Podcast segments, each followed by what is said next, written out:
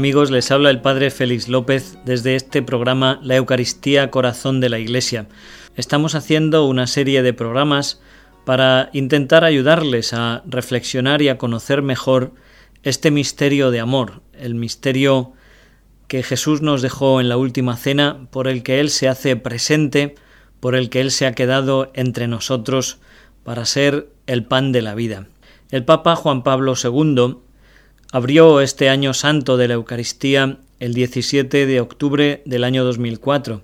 Para él se han preparado una serie de documentos que vamos también a tratar de, de explicarles y de comentarles para que también todos ustedes tengan la oportunidad de ir siguiendo de forma detallada. El sínodo de los obispos fue inaugurado por el Papa Pablo VI. Él fue el que comenzó a convocar estas reuniones extraordinarias para reflexionar de una forma colegial, es decir, todos los obispos de una forma conjunta, sobre ciertos problemas, ciertos temas más actuales dentro de la Iglesia, renovar la fe y tratar de buscar las actuaciones pastorales más convenientes para que todos estos temas fuesen eh, siendo aplicados y vividos de una forma más profunda.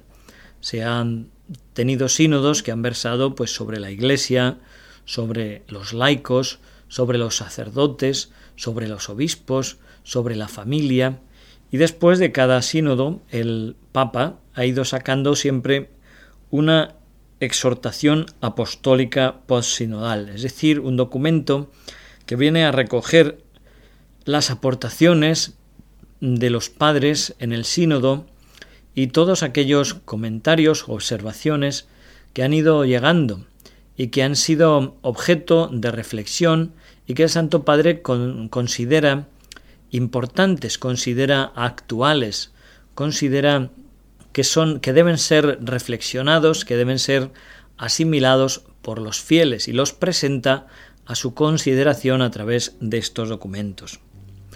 Para que estos sínodos puedan tener lugar, tiene también eh, una fase preparatoria, es decir, un tiempo dedicado al estudio que hace posible que cuando los obispos se reúnan este próximo mes de octubre, pueda tener lugar una reflexión, pueda tener lugar la discusión de ciertos puntos que previamente han sido ya estudiados, han sido ya considerados, han sido ya de alguna forma cribados, viniendo a elegir los puntos más importantes, más dignos de ser, como digo, estudiados o reflexionado sobre ello.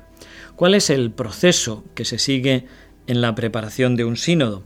En primer lugar, hay una Secretaría General de, de, este sínodo de los obispos, a quien se encarga la preparación de un documento que se llama los lineamenta es una palabra latina que viene a significar de alguna forma como las líneas, de ahí su nombre, lineamenta, las líneas de reflexión por las que va a, discurrir o a transcurrir el sínodo.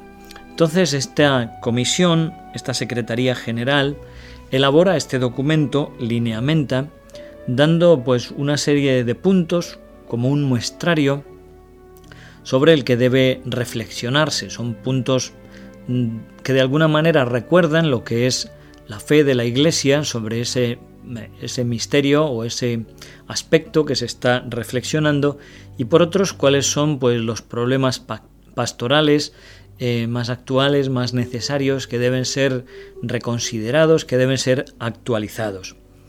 Este documento los lineamenta es enviado por la Secretaría General del Sínodo a toda la Iglesia, especialmente a los obispos, a las conferencias episcopales, se envía a las diócesis, a las conferencias de superiores mayores de los institutos religiosos de todo el mundo, a las universidades católicas, es decir, es una especie de consulta a través de todo el orbe católico se requiere pues la opinión, se requiere la, las aportaciones de todos los miembros de la Iglesia, especialmente, claro, aquellos más cualificados que por su preparación, por su competencia, por su situación, pues pueden aportar y conocer mejor aquel punto, aquel misterio que se está estudiando. Pero este documento de los lineamenta tiene una gran difusión, además también hoy día con los medios de comunicación social, a través de Internet se puede conseguir este documento y cualquier fiel pues puede bajarlo del Internet y puede leerlo y puede incluso pues enviar sus observaciones o sus comentarios libremente a esta Secretaría General del Sínodo. Es ciertamente un trabajo grande porque esta Secretaría General recibe después las respuestas de todos aquellos organismos, obispos, diócesis, universidades, institutos religiosos que han sido consultados. Pueden comprender que se trata de una buena montaña de papeles, una buena montaña de, de respuestas, de folios, de indicaciones que necesitan un trabajo detallado, que necesitan ser leídos, ser seleccionados y a esta comisión le, le toca el trabajo de reelaborar y de redactar un segundo documento, un segundo documento que se llama el Instrumentum Laboris, también palabras latinas muy fáciles de traducir, es instrumento de trabajo. Y este Instrumentum Laboris es el texto que durante estos próximos programas vamos a comentar con todos ustedes. ¿En qué consiste? ¿Qué es el instrumentum laboris? Pues viene a ser como la selección, eh, la reelaboración de las respuestas que todo, a lo largo de, todo el orbe católico han sido enviadas a Roma por parte de los fieles, de los señores obispos, de las universidades, y que vienen a darnos una idea muy buena y muy general del sentir sobre, de la Iglesia sobre el punto, en este caso sobre la Eucaristía, que es el tema sobre el que va a versar el sínodo. Estas respuestas recogidas en el Instrumentum Laboris, como digo, tienen una gran importancia. Este no es un documento que sea que tenga un valor de magisterio, que tenga un valor dogmático, es simplemente un documento de trabajo. Pero yo creo que sí que tiene un valor muy importante y una relevancia grande porque nos da una idea de cuál es el sentir de la Iglesia. Es una eh, nos permite como coger el pulso a la realidad eclesial por todas las partes del mundo y poder conocer cuáles son los temas que están latentes, cuáles son los temas que preocupan a los obispos, cuáles son los temas que eh, necesitan una mayor revisión, un mayor cuidado como digo, a lo largo de todo el orbe católico, de toda la Iglesia, no solamente en las realidades eclesiales que nosotros podemos conocer más fácilmente por tenerlas más cerca, como pueden ser pues nuestras diócesis o las diócesis más cercanas, sino también en otros países de Europa e incluso también en otros continentes. Por lo tanto, como digo, a lo largo de estos próximos programas vamos a ir comentando con todos ustedes este documento, el Instrumentum Laboris, para el sínodo sobre la Eucaristía. Vamos a comenzar ya a dar algunas de las nociones introductorias que recoge este documento del Instrumentum Laboris. La reflexión principal se centra sobre el dato doctrinal, pero principalmente sobre el dato pastoral. Eh, no es el sínodo no va a definir nuevas verdades sobre la Eucaristía.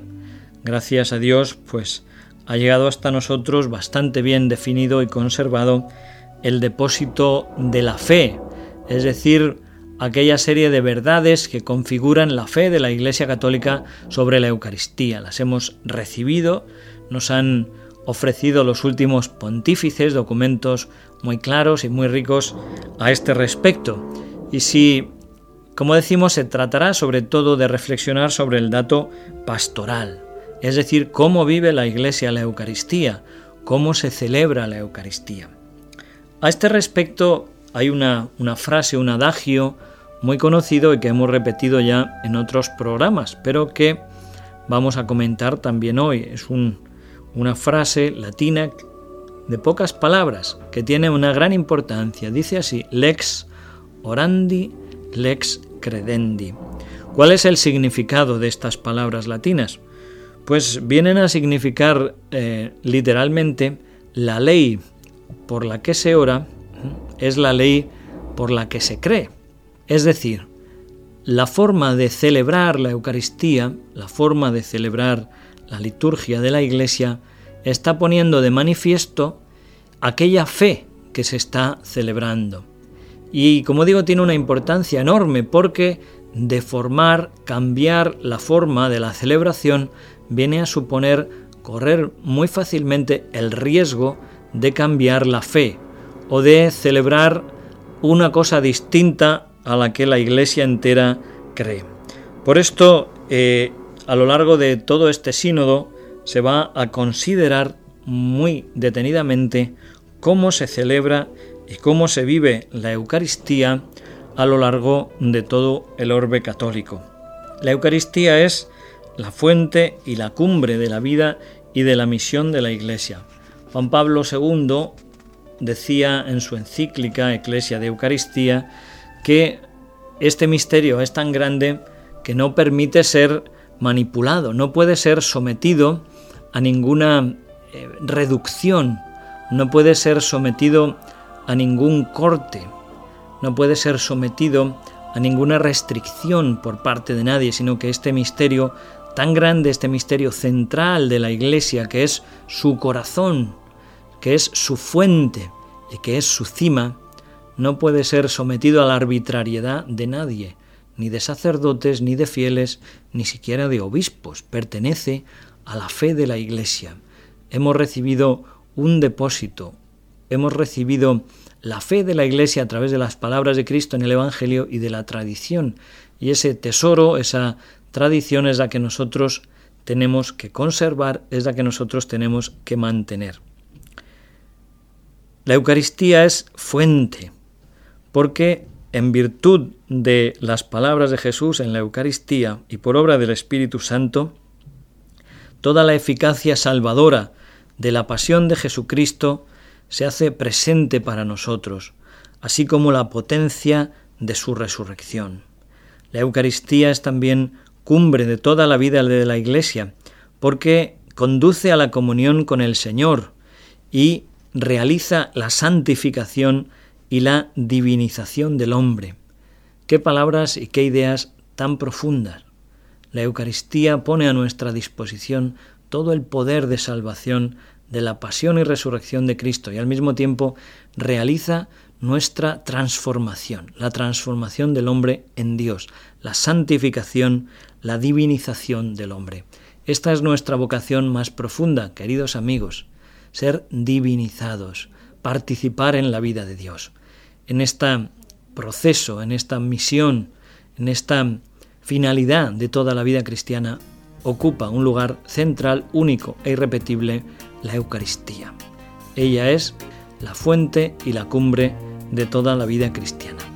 Pues nada más, queridos amigos, les ha hablado el Padre Félix López en este programa La Eucaristía, el corazón de la Iglesia. Hasta siempre, que Dios les bendiga. Muchas gracias.